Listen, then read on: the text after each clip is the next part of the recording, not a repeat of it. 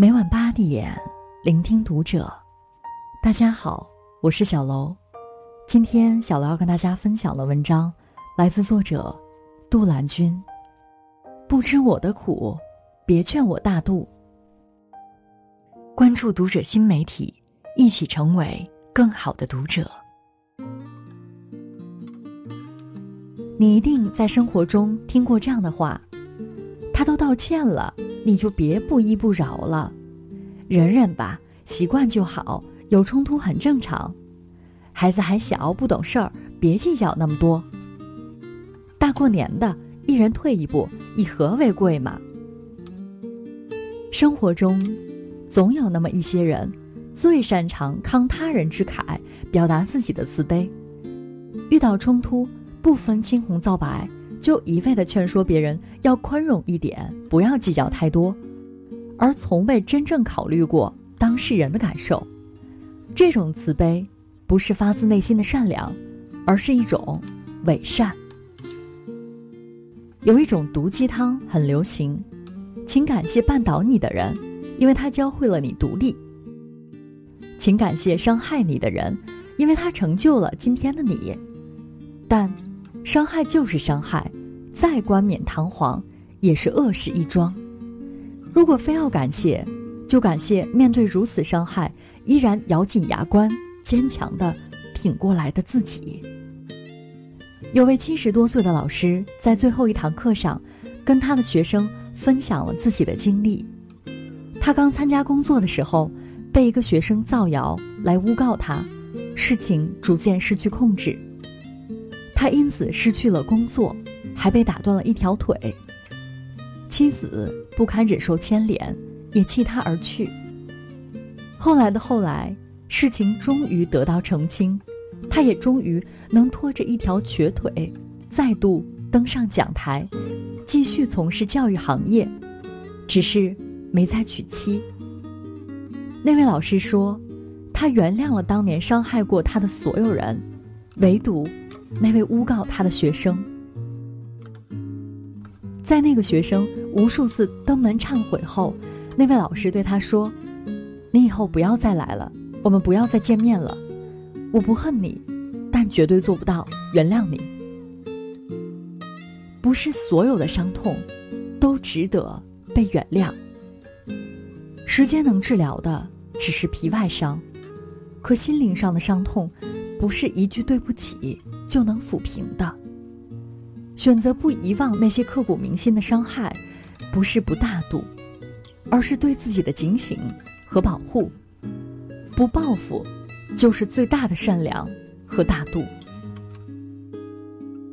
电视剧《都挺好》中有一段情节耐人寻味：苏明成对他妹妹苏明玉大打出手，毫不留情。苏明玉忍无可忍，报了警。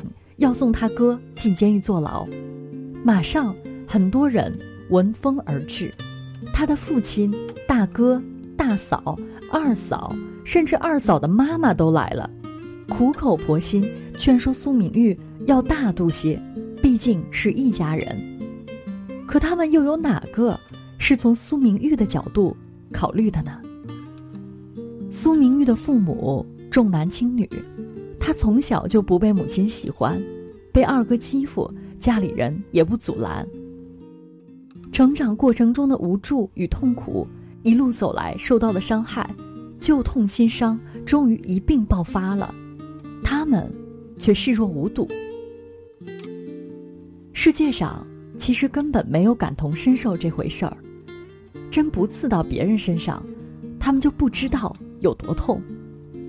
那些不明所以就劝人要大度的人，看似是为解决冲突而来，但其实是为施暴者做了帮凶。就如鲁迅说的那样，损着别人的牙眼，却反对报复、主张宽容的人，万物和他接近，让他们怨恨去，我一个也不宽恕。有的伤害如蚊虫叮咬，涂点药膏。一觉睡醒便过去了。可有的伤害，无论过了多久，无论怎么补救，都难以修复。伤害注定会伴随一生。就好比杭州保姆纵火案，一场现实版的农夫与蛇，让人心生寒意。起初，保姆生性好赌，就跟雇主说家乡盖房子缺钱，善良的雇主仅凭一面之词就借给他十余万。怎奈何人心不足蛇吞象，保姆非但不知感恩，还偷钱偷首饰，被女主人发现了，打算解雇他。保姆怀恨在心，点了一把火，酿成了悲剧。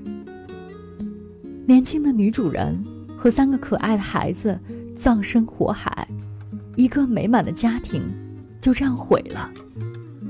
事后，男主人林生斌悲痛欲绝，但还是坚决追责纵火保姆和有关责任方，要求赔偿。这时候，有网友说：“让所有心结都随着逝者而去吧。”还想怎样？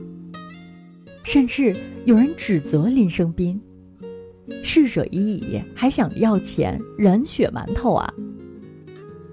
面对这样的伤害，试问有几个人能真正大度的原谅呢？而那些伤害，是一辈子的痛，永远无法愈合，是无论过去多久，都难以释怀的。扎在别人身上的针，可以不去帮忙拔，但请不要恶意揣测，落井下石，是做人的底线。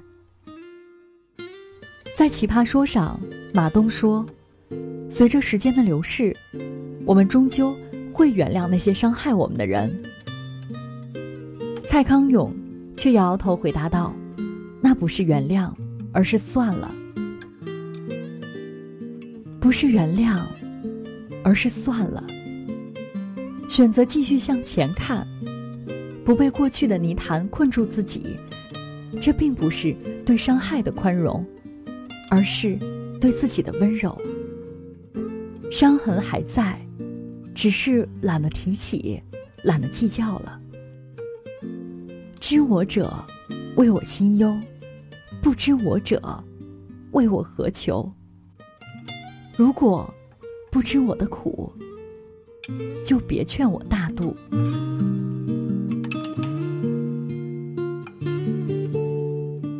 本期节目到这里就要结束了，感谢大家的收听，我们下期再会。